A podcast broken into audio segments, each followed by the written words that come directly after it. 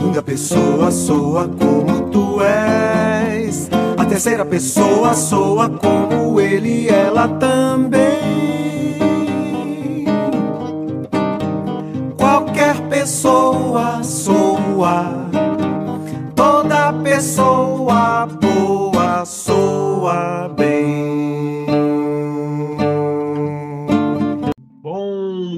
Tarde, boa noite, boa madrugada para você, ouvinte que está aqui nos acompanhando. Essa é mais uma aula que a gente vai falar sobre a perspectiva da narrativa, da memória, do não esquecimento, da ancestralidade, da oralidade. A gente passou uma leitura por Amadeu Pantebá falando sobre a tradição oral, ancestralidade, sobre Walter Benjamin, o conceito de história contrapelo, o narrador, a crise do romance. E hoje a gente vai conhecer, dentro de uma perspectiva da narrativa, da biografia da arte, uma pessoa muito especial que vem, ao longo de sua trajetória, falando um pouco sobre biografias. Mas antes de tudo, como a gente sempre fala no bordão desse nosso programa, a gente fala que a vida não cabe no Lattes. Essa é uma uma intervenção artística que tem lá no Instituto de Artes da Universidade de Brasília que ela quer dizer muita coisa muita coisa dentro de si. E a principal coisa que ela quer dizer é o que, que nós somos além das nossas é, estéticas, né? das nossas aparências. Qual é a nossa essência, além do título que está lá escrito e inscrito no Lattes.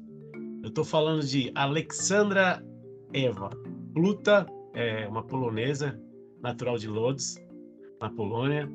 É, possui graduação em Comunicação Pública da Cultura e das Artes pela Universidade Estúdio de Ferrara mestre em jornalismo pela Universidade La Sapienza em Roma, com pós-graduação em protocolo diplomático pela Pontifícia Universidade Católica do Chile.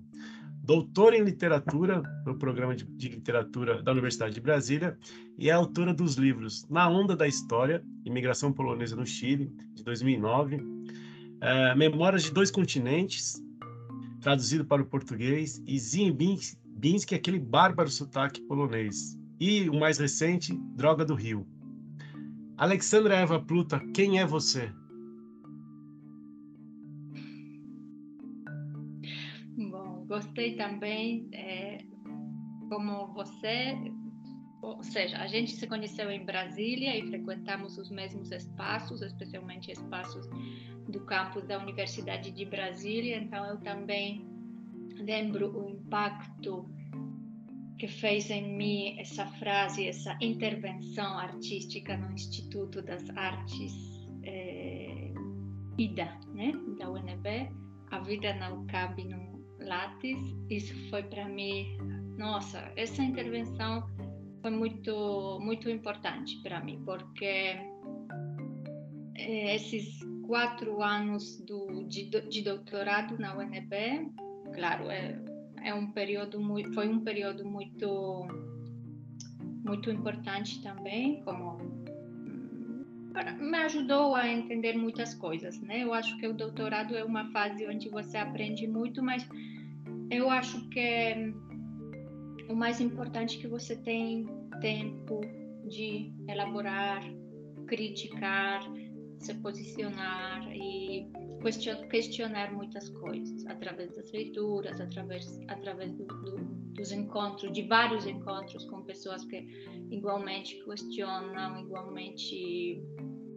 É, né? A gente instiga um no outro esse olhar crítico a várias várias coisas, né? Então acho que é, é, o doutorado e como você falou essa frase, né? A vida não cabe num lápis. Eu também sou muito crítica a questão de essas coisas de, de títulos, né? Às vezes as pessoas adquirem um certo título e acham que, não sei, isso lhe dá direito de, de se achar, sei lá, melhor, superior e tal.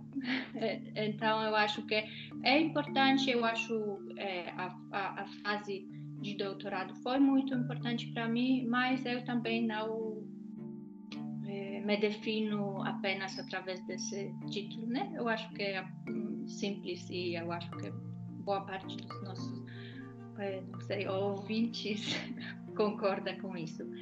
É, Eu acho que é, a minha formação acadêmica em vários lugares, vários países, é, ou seja, começando com a Itália, passando pelo Chile e chegando no final essa última fase, última etapa que durou 10 anos e se não fosse pandemia eu acho que duraria muito mais porque essa última etapa no Brasil que durou 10 anos infelizmente foi interrompida com o começo da pandemia. É, às vezes é, as pessoas escutam é, a intuição e eu escutei essa intuição que me dizia não eu, eu melhor voltar melhor ficar mais perto da família porque eu também foi uma fase muito muito longa de eu viver fora da Polônia, fora do meu contexto familiar. Foram 17 anos que eu passei fora, saí de casa com 19 anos e voltei com 36. Bom, e, e agora estou aqui na cidade de Łódź, no centro da Polônia. É, e, bom, estou aqui agora conversando com você, com seus alunos, que me dá muito prazer essa conexão de novo. Por isso, eu acho, aprecio muito desse período que foi exatamente o doutorado, aprecio muito as conexões interhumanas, as conexões, é, né? Essa troca que pode repercutir anos depois, né? A gente está se falando depois de, não sei, cinco anos, de repente, é, eu não, não, não lembro bem. E estou agora, bom, aberta às suas perguntas, espero ter respondido a primeira. A, resumindo ainda, se eu posso me definir, me posso definir como uma pessoa bastante curiosa, que gosta de investigar, gosta de é, pesquisar, gosta de fazer um trabalho é, bastante independente de ir atrás, pesquisar a vida dos outros, é, mas eu acho que é, esse trabalho de pesquisadora, de biógrafa, de pessoa que reúne e, e escuta muitas pessoas é, para descobrir exatamente as histórias pessoais, sim, as histórias pessoais, praticamente, é, e usa é, esse material não apenas como resultado né, final, como são os livros, as biografias, depois eu acho que vamos aprofundar esse tema, mas também eu é, trato toda essa pesquisa, todo esse processo, junto com o resultado que dá esse processo, como uma certa, como um certo trabalho pessoal para entender muitas coisas, muitos processos que acontecem dentro de mim, porque eu pesquiso basicamente a vida dos imigrados, dos refugiados, eh, das pessoas que saíram da Polônia e emigraram ou se refugiaram eh, nos países da América Latina, então possuem uma certa duplicidade, não sei como dizer, uma identidade dupla que são, no mesmo tempo, os poloneses criados, crescidos num contexto cultural, social, histórico, etc., é, polonês, e depois tem uma segunda parte da vida deles, que é essa fase que vem depois de uma fase de transição, adaptação, assimilação, aquisição de uma nova identidade, nova língua, novos costumes, todo o nosso novo contexto social, inclusive todas as conexões humanas que eu acho que são esse, esse, tipo de conexões humanas eu acho depende muito né com quem você fala de qual cultura essas pessoas provêm. É, e tem uma nova uma nova identidade estrangeira né? Como no caso de eu depois vou, vou dividir eh, de uma forma mais clara o meu trabalho, esse, esse trajeto todo. Vários livros, hum, digamos, tratam de diferentes temas, mas basicamente eh, os meus protagonistas são, eh, como falei, poloneses que se adaptaram no Brasil e não apenas se adaptaram para viver de uma forma bastante confortável, mas além disso eles conseguiram atingir os níveis de notoriedade, de importância, de relevância no contexto cultural do Brasil. Então, eu acho isso uma grande hum, qualidade que é, faz com que eles realmente hum, tenham, mereçam, de uma certa forma, essa investigação, essa pesquisa mais profunda. Quais, quais foram os fatores que possibilitaram eles de é, crescerem eh, de tal forma, né? É, então, basicamente seria isso.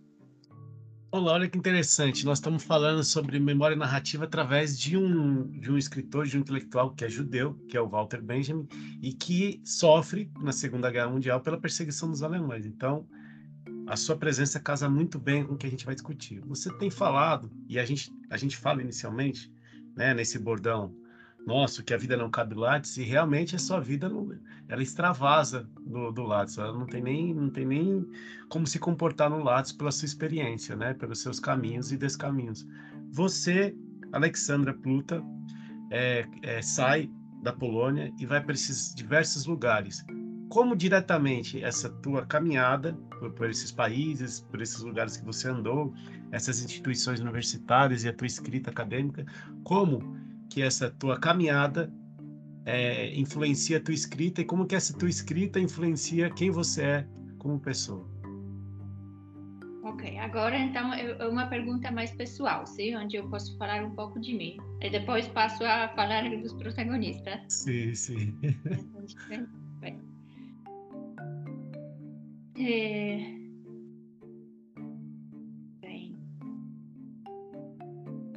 acho que é um pouco importante, sim, eu acho que é bastante importante dizer que eu saí da Polônia em 2003, quando a Polônia ainda não fazia parte da União Europeia. Então, pelo contexto é, político, era, é era uma Polônia muito diferente da Polônia de hoje. Hoje, que a Polônia já tem mais de 20 anos, não, quase, é, dentro da União Europeia é um país totalmente diferente, muito desenvolvido, eu diria. É, é um país onde, nesse momento, eu acho, eu posso dizer assim, simplificando bastante, mas para não entrar em muitos detalhes, porque eu sei que é o objeto desta nossa conversa na OS, mas que é um país onde se vive bem, né? Inclusive eu vejo isso pela chegada de muitos brasileiros e muitos estrangeiros que agora querem estabelecer a vida eh, na Polônia. Então acho que é um é um país onde se vive bem hoje em dia. Mas quando eu saí eh, ainda não era assim. Eu era de um país, eh, né? Digamos, não era mais chamado atrás da cortina de ferro, mas se ainda tinha esses resquícios de um passado comunista, de ser um país menos desenvolvido, mais atrasado, é, com mais pobreza, com nível de vida mais baixo, etc. Então, para mim, quando, quando eu mudei para a Itália, eu sim, eu acho que eu senti aquele salto, né, de um mundo para o outro. Hum, não quero fazer comparações banais, mas sim, é aquela é, mudança na vida, né? Onde você sai de um país, de um lugar mais é, simples e atinge, nossa, estamos, estou lá na Itália, na, um país de uma cultura tão extraordinária, arquitetura, arte, história, tudo, né? Tudo era uma ascensão, não sei, na, na minha vida. É...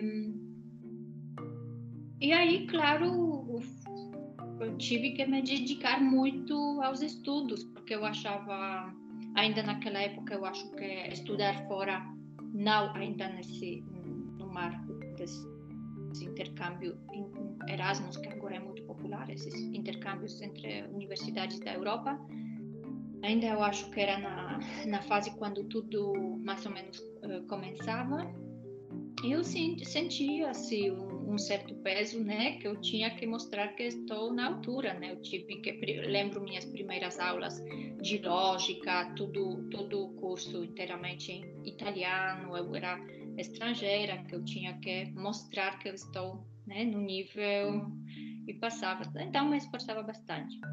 E aí eu comecei a descobrir outras culturas também, porque eu comecei a conhecer outros estudantes de outros países. Meus primeiros amigos é, com quem eu morava, né, numa casa de estudante, eram da Catalunha, depois chegaram outros é, estudantes é, latino-americanos, do Chile, do Equador, da Venezuela, comecei a conhecer mais, né, tinha também pessoas de outros países, da Síria, então essa coisa de, de crescer no, num ambiente multicultural, é, eu acho que isso enriquece muito porque você sai do seu do seu padrão cultural e você abre mais essa diversidade.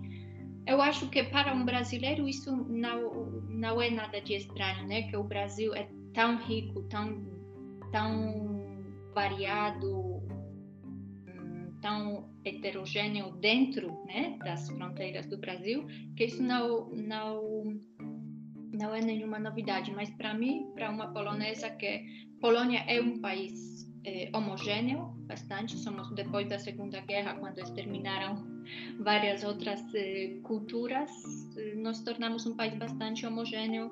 Temos uma uh, religião predominante, a cor da pele predominante, somos todos mais ou menos padrãozinho, assim. É, então, para mim, me abrir a essa, essa, esse multiculturalismo, conviver com as pessoas de vários países foi sempre foi, foi muito, muito interessante. E daí, quando eu comecei a fazer mestrado em Roma, então de, mudei de uma cidade para outra, de uma cidade que se chama Ferrara, que está no norte da Itália, eu mudei depois de três anos para fazer mestrado eh, na Itália, eh, na, em Roma, porque na Itália funciona esse sistema: três anos de graduação e dois anos de mestrado. Não é como no Brasil que vocês têm quatro mais dois. Mais dois. Três, é, então, foi essa minha segunda mudança. E aí já eu resolvi fazer, quando estava fazendo um mestrado, sempre em jornalismo, de fazer um um estágio numa editorial, numa editora, desculpa, numa editora, numa editora em Santiago do Chile, porque eu tinha aqueles amigos que moravam no Chile. Eu falei, nossa, eu quero conhecer Chile. Me falavam tanto, ouvi tanto falar de Punta Arenas, Patagônia, pinguinos, Atacama, sei lá, muitas coisas. Aí eu falei, nossa, eu comecei a ler a literatura chilena, comecei a ler Luis Sepúlveda, é, é, agora, bom, outros autores que eu sempre, digamos, eu tento entrar dentro de um país através da literatura, da música. A mesma coisa acontecia com, aconteceu com, com a Itália e com o Brasil. Antes de ir para o Brasil, eu já ouvia música brasileira, já lia Jorge Amado, já, já li outros autores, então sempre para mim conhecer um país é pela língua, pela literatura, pela música, várias manifestações culturais, tudo isso, né? Não apenas, hum, ou seja, claro, principal, pessoas, isso é, é fundamental, mas todo esse, digamos, todo esse fundo cultural para mim é muito importante. É, e bom, e está morando na, em Roma, é, resolvi fazer esse estágio editora em Santiago do Chile, Santiago do Chile, foi uma editora bem, bem politicamente engajada. Os fundadores também eh, foram os eh, exiliados durante a ditadura Pinochet, eles se exiliaram naquela época na França e voltando depois da época do Pinochet, eles voltaram para o Chile e fundaram essa editora que se chama Lom Ediciones. E aí eu simplesmente mandei, não sei, 30 currículos para alguma editora me aceitar. Apenas essa me aceitou, não é? Bom, e aí caí nessa. Eles falaram, sim, pode vir, pode fazer eh, estágio conosco. Morei lá é, e agora começo já a falar dos meus livros e desse trabalho para sair desse, dessa viagem, digamos, é, agora já entro no, no trabalho. Então, né, só, só te fazer uma interrupção. Nessa, nessa proposta que você vai começar a falar agora, talvez essa pergunta possa te auxiliar a, a direcionar. de, de, da história da migração polonesa, né? Até, até Droga do Rio, que é o último. Aí no meio você tem Zembinski e o Andres. De que forma, de que forma que é, narrar essas histórias de vidas é, lhe pertence também como uma narradora, como a sua própria vida? Como é que você... Será que tem uma, uma, uma conexão orgânica? Você se mistura com essas biografias, elas fazem parte da sua vida ao mesmo tempo? Como é que você constrói esse percurso para narrar essas biografias? Aí você pode falar um pouco de cada um se você quiser falar. Ok, ok. Eu espero responder certinho. Então, vou começar de uma forma cronológica. Cronolo como comecei, porque eu acho que cada eu escrevi em total seis livros. Agora, recentemente, foi lançado o meu último livro. E eu posso dizer que cada livro são mais ou menos dois anos de trabalho. Tipo, mínimo um ano de pesquisa, escrita, etc. E depois vários meses ainda é, trabalhos com a editora, etc. Então, se posso dizer, se eu escrevi seis livros, eu acho que isso, isso tomou de mim uns 12 anos. É, envolvida 100% com livros se não na fase da pesquisa e escrita, na fase da editoração, que isso também consome muito, porque parece uma fase fácil, mas não é na verdade, porque vem muitas muitas etapas, né, que requerem muita energia, muito também muito é, cuidado com os detalhes, etc. Então posso dizer que sim, os últimos 12 anos, mais ou menos, eu dediquei à escrita dos livros e no mesmo tempo eu tive também que fiz outras coisas entre entre elas fiz doutorado é, não sei vivi viajei também então mas sempre sempre a escrita dos livros das biografias foi a minha prioridade foi a minha linha assim que me conduziu então eu acho que não posso me separar do, do meu trabalho, porque você fez exatamente essa pergunta. Isso tem a ver comigo, porque eu sempre, eu, desde sete anos eu vivi como é, emigrante, emigrante, imigrante, dependendo do ponto de vista, de, dependendo, né? É, então, essas, essas questões de migrações, essas coisas de o que acontece no interior de uma pessoa migrante, etc., sempre me instigaram de uma certa forma. Isso me trouxe muitas, assim, muitas descobertas internas, é, mas também trouxe muitas, não sei, muita melancolia, muita tristeza, muita solidão, várias coisas, vários questionamentos. Eu sei o que significa, por exemplo, ser imigrante, ser imigrante, por exemplo, não sei, passear pela cidade é, domingo, né, quando você vê todos família, almoços familiares, se você está assim, né, tá, são várias questões, né, e eu sendo uma pessoa bastante sensível também, sempre, hum, digamos, via coisas boas, eh, mas também vários desafios nessa coisa de ser imigrante. E agora, chegando. Tudo começou por coincidência, porque eu comecei, a, quando eu terminei meu mestrado, eu mudei para o Chile, é, tive, tive um namorado chileno também, na, no Chile chama, se chama pololo, é uma palavra apenas chilena, né? Eles têm uma gíria chilena, para dizer. É, e, e aí eu comecei a trabalhar é, na embaixada polonesa no, no Chile e eu estava responsável, estava trabalhando no setor é, cultural. E um dos, é, dos objetivos, uma das ideias que eu recebi foi é, escrever as histórias sobre os imigrantes poloneses que chegaram no Chile na época da Segunda Guerra Mundial. Isso foi meio eh, orgânico, já que você usou essa palavra, porque frequentando vários, frequentando os mesmos lugares, eh, por exemplo, sempre na, por ocasião de datas nacionais, eh, as embaixadas em vários países organizam, por exemplo, não sei, encontro por ocasião da data nacional de independência da Polônia, que por exemplo, é 11 de novembro, ou seja, ontem. E aí eu naturalmente ia e vinha sempre, tinha sempre um grupinho, cada vez mais restrito, porque cada vez, cada ano começava a faltar um, né?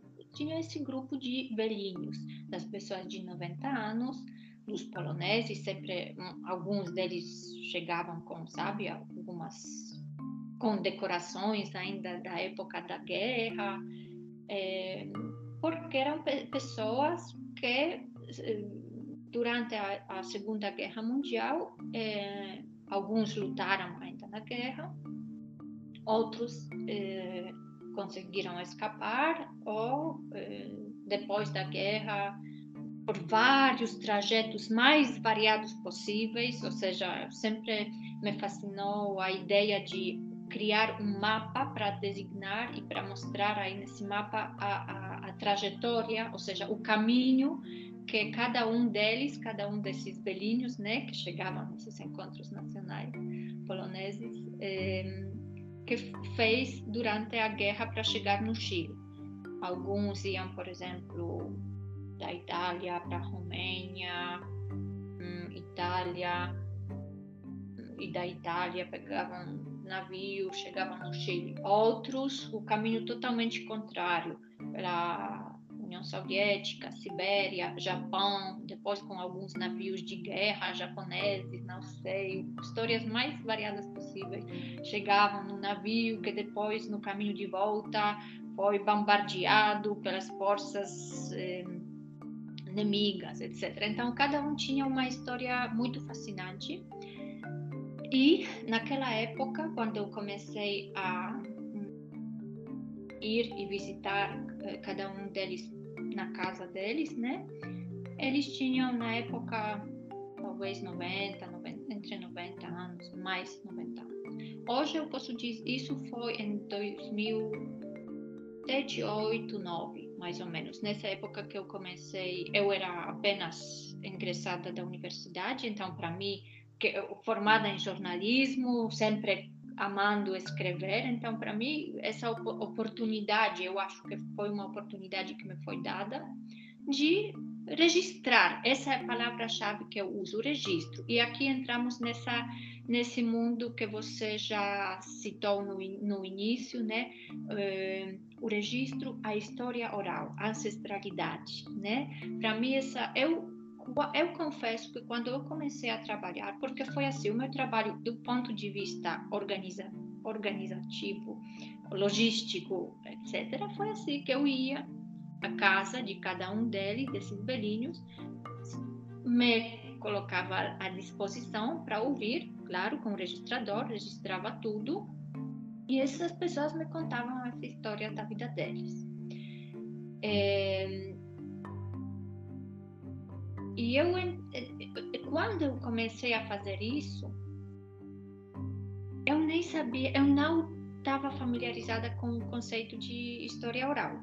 Só depois, quando eu estava no processo de registrar todas essas histórias, uma amiga minha de, de, da Polônia me enviou por, por, por correio da Polônia para o Chile, me mandou um livrinho que exatamente falava história oral. E aí eu descobri que sim, que eu fazia história oral, porque depois desses encontros eu fazia transcrição, e quem faz esse trabalho, você eu acho que sabe perfeitamente que esse trabalho de transcrição é um trabalho que dá mais né? Que digamos é tudo muito lindo, tudo muito belo e tudo muito fascinante quando você trabalha, quando você faz uma pesquisa, etc. Mas só eh, quem faz depois horas e horas e horas e horas de, transcrição sabe quanto é né, suor, quanto dor nas costas, etc, etc, né? Então, mas estava fascinada porque exatamente ouvir essas histórias e poder transmitir, eu me sentia como um, não sei se em português eu falo bem, um meio, meio, um medium, uma coisa que uma pessoa que deixa passar, né? Eu eu via muito, meu papel como um papel de uma, digamos, um uma transparência, né? Eu não me colocava aí como autora, né? Tipo, eu coloco o que eu penso, o que eu acho, não, não eu simplesmente eu colocava é, o que história oral, praticamente é um pouco absurdo, né? Porque história oral é oral, e quando começa a ser escrita não é mais oral. Mas eu acho que sim, que mais ou menos eu tentei sempre manter, ser mais fiel, né, a, a como as pessoas contavam a história da vida deles.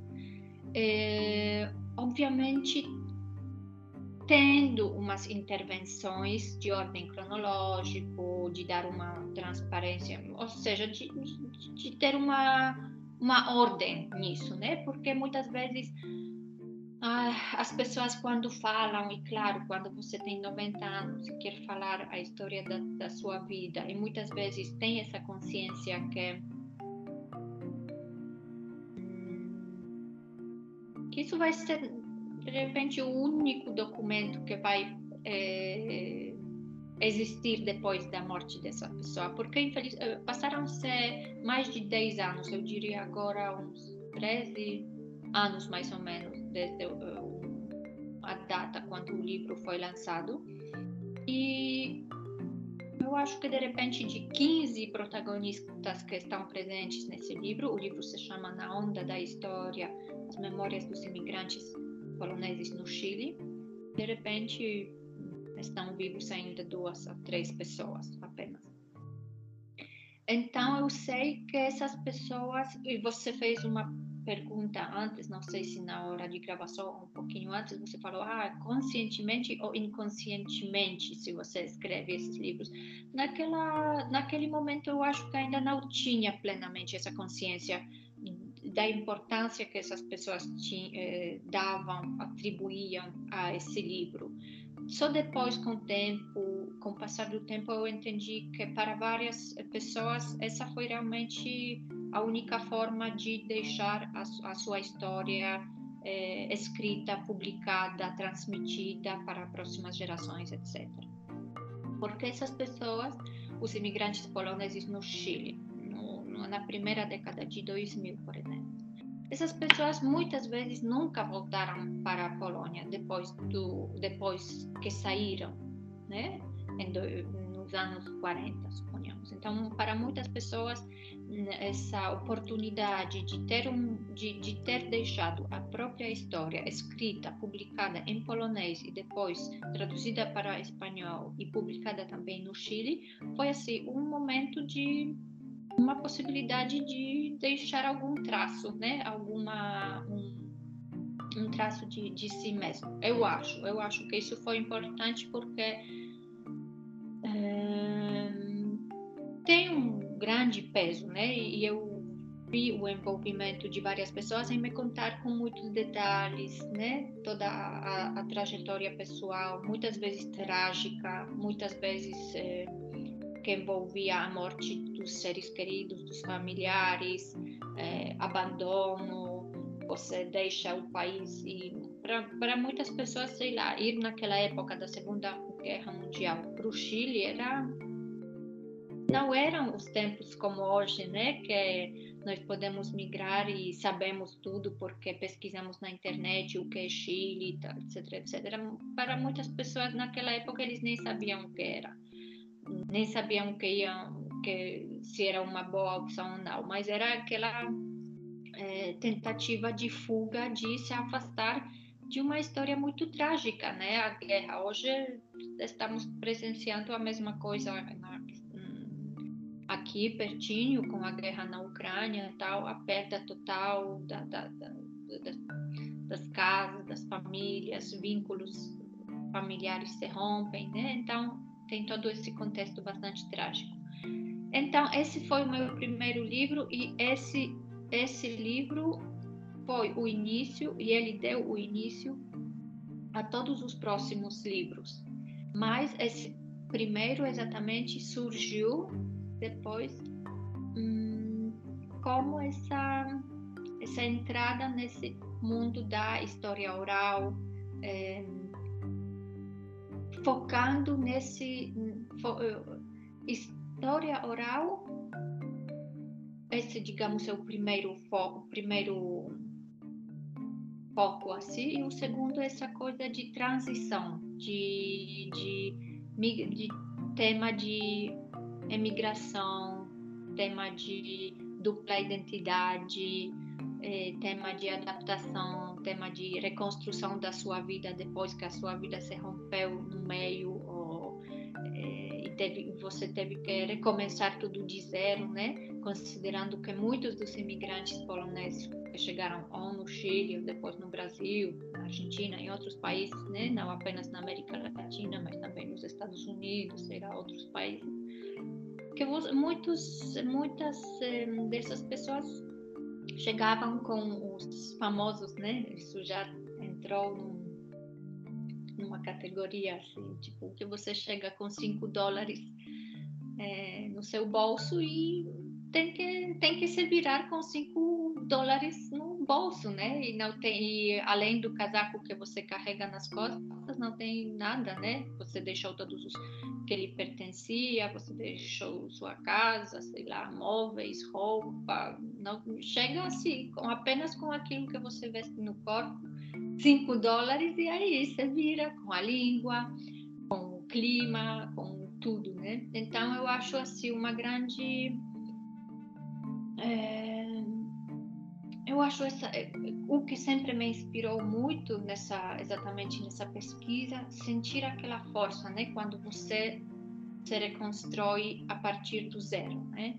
Isso eu sempre relati conseguia relativizar também as minhas né, dificuldades na vida de estrangeira quando eu pensava caramba como eu posso achar meus problemas graves se essas pessoas, né, eh, conseguiram se levantar, né, em um contexto muito mais complexo, muito mais complexo. Então isso também para te dizer exatamente, para de repente responder mais a sua é, pergunta, esse como essa escrita dos, de, de livros, agora apenas estou começando a falar do primeiro, já terminei, não vou falar mais dele mas todos os próximos livros sempre, digamos, eu escrevendo sobre os outros, escolhendo como protagonistas outras pessoas, né? Eu não escrevo autobiografia, eu escrevia biografias dos outros, mas em cada um dos meus protagonistas eu sempre conseguia, digamos, hum, me refletir de alguma forma, ou cada um deles podia me inspirar em um certo momento, com umas certas atitudes, com umas certas decisões, com uma certa assim, força de vontade, aquela garra, não, chego aqui, eu, né, como o famoso ator e diretor Zbigniew Ziembinski, que é um dos, é o meu quarto livro, né, a biografia desse grande personagem no, na história do teatro brasileiro, como ele assim, deixando tudo, escapando, fugindo da guerra, fugindo literalmente a pé pela Romênia, pela Itália, pela França, depois numa viagem louca de navio para chegar no Rio de Janeiro, depois não sei de quantos meses né, de travessia, ele chega e consegue fazer coisas grandiosas, de ser reconhecido hum, pelo público brasileiro que que, que chegou a admirar ele, né? Ah, e ele como ator, considerando que a primeira e a principal ferramenta de cada ator é a, a língua, né? É, sendo estrangeiro, aprendendo português com mais de 30 anos, se não me engano, com 33 anos que ele chega no Brasil. E de repente, poucos meses depois, ele sobe no palco e consegue assim magnetizar e consegue fazer um grande efeito como ator, né? Falando com sotaque polonês, mas a força dele, a grandeza dele, a beleza dele está além, né? De qualquer obstáculo, qualquer dificuldade até linguística, né? Então, em cada um dos é, biografados do, do, das personagens que eu escrevia, sempre não sei, eles para mim serviam como uma, uma certa assim, força que me guiava, sabe? Eh, uma inspiração, fonte de inspiração muito grande, como é, os seres humanos sabem se superar mesmo nas dificuldades, etc. E realmente esse contexto da guerra, porque quase todos, se agora não me engano, todos, todos os biografados, todos os protagonistas dos meus livros são pessoas que fugiram da Polônia na época da Segunda Guerra Mundial. Então, é, tem muita tragédia nisso, tem muito, muito, assim, muito drama nisso, é, né? É, viajar hoje, ser imigrante hoje, por própria espontânea vontade, comprando passagens aéreas pelo, pela internet e podendo voltar, circular livremente é outra coisa. E viajar e, e digamos, ir, ser refugiado na época da guerra, quando você nem sabe se um dia vai voltar para a Polônia, porque depois da guerra a Polônia foi, digamos, ocupada por os próximos 50 anos digamos, pela União Soviética, então muitas pessoas nunca viajaram eh, para a Polônia antes de 89. Então é, é, é, mais drástico, é mais drástico quando você eh, nem tem possibilidade de, de voltar. Hum, e é isso. Bom, depois, depois eu gostaria de aprofundar mais outros protagonistas em si. Uh, Alexandra, de que forma que você percebe que você então você está aí falando que né dessa tua trajetória como isso se envolve na tua escrita né como é que ela dialoga de que forma como ser uma narradora escrever vidas né escrever vidas escrever sobre biografias né ter esses protagonistas que contam histórias de um tempo são senhores do seu próprio tempo como é que isso pode ser considerado uma arte sei, não penso nisso. Mais que na arte, eu penso num, numa certa coisa. Eu, eu gostaria até de é, poder é, falar dos meus livros falando da arte, mas eu tenho uma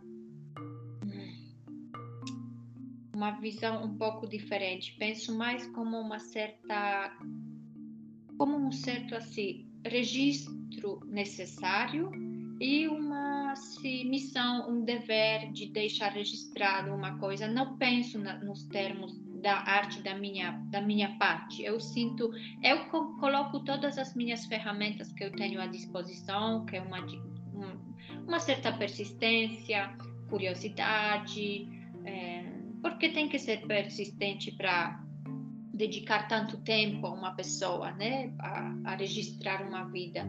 E eu sei que eu coloco um toque, podemos dizer, artístico nisso, ou seja, eu tento escrever com clareza, com, né, com, com qualidade. Eu presto muita atenção no, em cada palavra, né? Até sou minuciosa demais, agora estou tentando relaxar um pouco mais, mas eu, eu entendo o valor e o peso de cada frase que você coloca no livro, né? Porque o livro, querendo ou não, ele fica, né?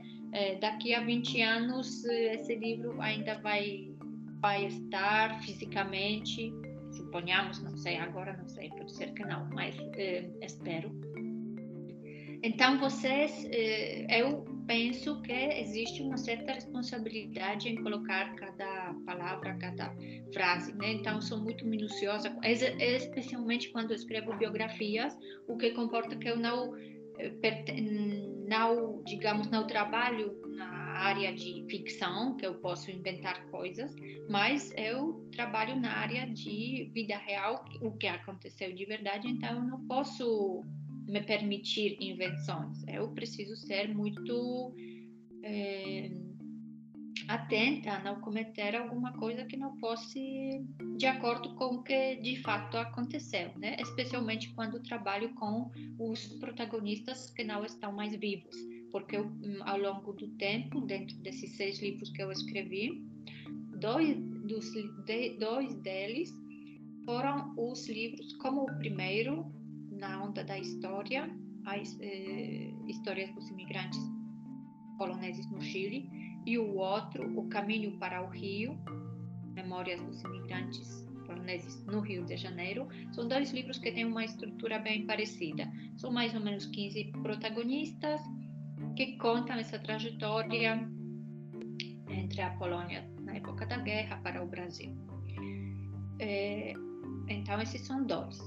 Os outros dois são biografias de poloneses que estavam ou estão ainda vivos e com quem eu pude dialogar e esses livros foram construídos em boa parte a partir das conversas que eu tive com eles. Então, eles foram a minha primeira fonte de informação, mas eu depois eu fiz também a minha pesquisa paralela, hum, procurando em outras fontes, etc, etc, para construir uh, um livro. E dois últimos, hum, não de forma cronológica, porque isso foi mais ou menos misturado, mas fazendo essas categorias, né? Então, essa terceira categoria, eu diria que são é, biografias de dois protagonistas, os dois da, da história do teatro brasileiro. Uma é de Gembinski e outra biografia, essa que foi lançada esse ano, é, do Jan Michalski. E as duas biografias são de pessoas que já estão mortas e estavam mortas na época quando eu escrevia. Então, Gembinski morreu no final dos anos 70 e Jan Michalski morreu em 1990. Então, são, se não me engano, no caso de Jan Michalski, são mais de 30 anos eh, após a morte dele. Então, eu não pude entrar em contato e pesquisar pessoalmente ouvindo relatos dele. Eu tive que reconstruir a história deles a partir de todos os materiais que eu consegui colher, recolher em vários arquivos, seja públicos, seja privados. Públicos, eu digo, por exemplo, uma das principais fontes de pesquisa que são que para mim foi fundamental é SEDOC e Funarte no Rio de Janeiro, ou seja, Centro de Documentação da Fundação das Artes é, no Rio de Janeiro. Se não me engano, está fechado agora e eu sei que teve vários problemas, é, mas espero muito que agora já a situação vai melhorar, porque esse arquivo ele não pode ser, é, digamos, perdido, porque sei o que está dentro lá e tem preciosidades tão grandes, tão importantes que elas não podem, eh, digamos, ser eh, maltratadas ou esquecidas, ou não sei, jogadas. É, então, esses são, bom, Arquivo Nacional e outros tipos de arquivo também muito preciosos, que a Sociedade Brasileira dos Autores de Teatro, a SBAT, também teve muitos problemas, se não me engano, não quero também errar, mas acho que teve problemas com a localização física, que agora eu acho que foi transferido num, num outro lugar, mas esses lugares, esses arquivos, é, eu percebo que sofrem certas fragilidades, né, nessa, nesse, onde não se valoriza de forma adequada, né, o acervo histórico, a documentação, etc. Então, é, eu sempre acho que esses lugares têm uma extrema importância e precisam de precisam ser bem cuidados, bem conservados. É, e além de acervos e arquivos nacionais e públicos, eu tive é, privilégio, sorte é, de conhecer hum, a viúva do Jan Michalski, que me colocou em contato com várias pessoas que conheciam pessoalmente Jan Michalski e aí começou um trabalho assim de caminhar de uma casa para outra no Rio de Janeiro especialmente mas também em Brasília e a viúva do, do Jan Michalski, Maria José, com quem eu falo quase todos os dias até hoje, né? É, ela sempre me abriu assim todo o acervo pessoal com os documentos dele, com as cartas, com os quadernos, cadernos, né, de anotações dele quando era jovem, quando era adolescente. É, as cartas particulares eh, da família dele. E, e ela colocou tudo à disposição. E isso foi uma coincidência. E eu digo também, eu não falei isso no início, eu deveria ter falado no início, que cada livro sempre foi consequência do, do anterior, né? Se eu agora posso dizer que que eu sou autora de seis livros, eu acho que o primeiro deu assim engatilhou no segundo, já os primeiros dois resultaram que surgiu essa oportunidade de escrever terceiro. Quando já escrevi o terceiro, já isso encaminhou de uma forma quase automática ao quarto. Do quarto surgiu o quinto e a última exatamente essa biografia do Jan Michalski que está assim tem essa capa ainda acho que não está é, esse livro saiu aqui por uma editora na Polônia, mas ele vai, vai ser distribuído, espero, no final desse ano, uh, pelo consulado polonês em Curitiba. E a capa na versão polonesa é assim, é a foto do Jan Michalski, que saiu agora. Curiosamente, saiu primeiro, primeiro saiu em versão em português e só depois a versão em polonês, embora eu tenha escrito é, em polonês e foi traduzido por Eneida Favre para o português.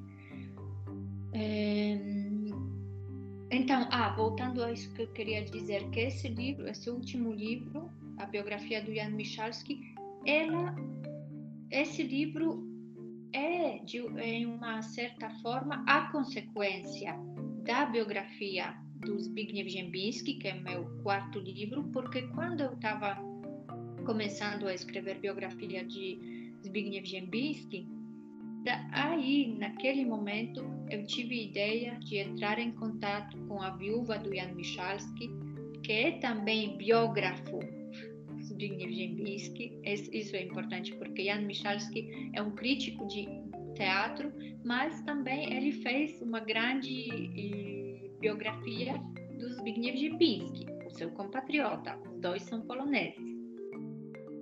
Eu depois fiz de 20 anos depois, mais quase 30 anos depois do Jan Michalski, eu também fiz a minha biografia de, Gembinski e quando eu estava eh, trabalhando nela, entrei em contato eh, com a viúva do Jan Michalski exatamente para pedir algumas informações. E daí eu, eu conheci Maria José, que ela falou, olha, Jan Michalski também merece uma biografia.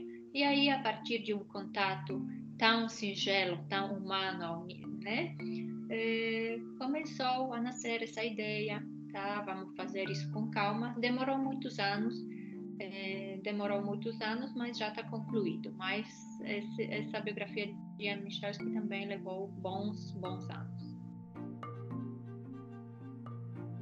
É, nossa, Alexandra, acho que o título da nossa, da nossa conversa traduz plenamente, né? Você foi a narradora, você nos narrou aí coisas que vão nos auxiliar bastante na compreensão é, dessa perspectiva de lidar com a verdade primeiro, porque você disse aí em algum momento que tem que ser fiel aos acontecimentos da vida das pessoas, porque isso faz parte né, da escrita, da biografia e da, da, dos registros né, dessas manifestações.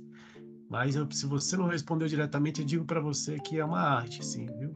Uma arte bem laboriosa, porque esse caminho que você faz são anos, né? São anos e praticamente a sua vida. Muito grato por você tirar um tempo para poder nos contar essa perspectiva dessa, dessa, de como você traduziu a sua vida, como você caminhou pela sua vida. E quer finalizar com alguma frase? Quer deixar alguma coisa aí para gente de registro final? Não, na verdade eu preferiria você fazer uma conclusão. É, como você abriu tão, com uma frase tão bonita do Instituto das Artes da UNB, a vida não cabe num lápis, eu espero como conclusão assim de você com outra frase tão boa. Ah, me jogou responsabilidade, muito bem. Bom, ouvindo assim, sou sonoramente delicioso todo esse percurso que você fez, eu acho que eu concluo com uma, uma das frases do Antônio Belchior, uma música dele chamada Alucinação que acho que traduz esse, esse teu percurso em que amar e mudar as coisas me interessam muito mais. Então, muito grato pelas, pelas suas caminhadas e as coisas que você conseguiu mudar, porque ficaram registradas aí para a posteridade. Gratidão. Gratidão, gratidão.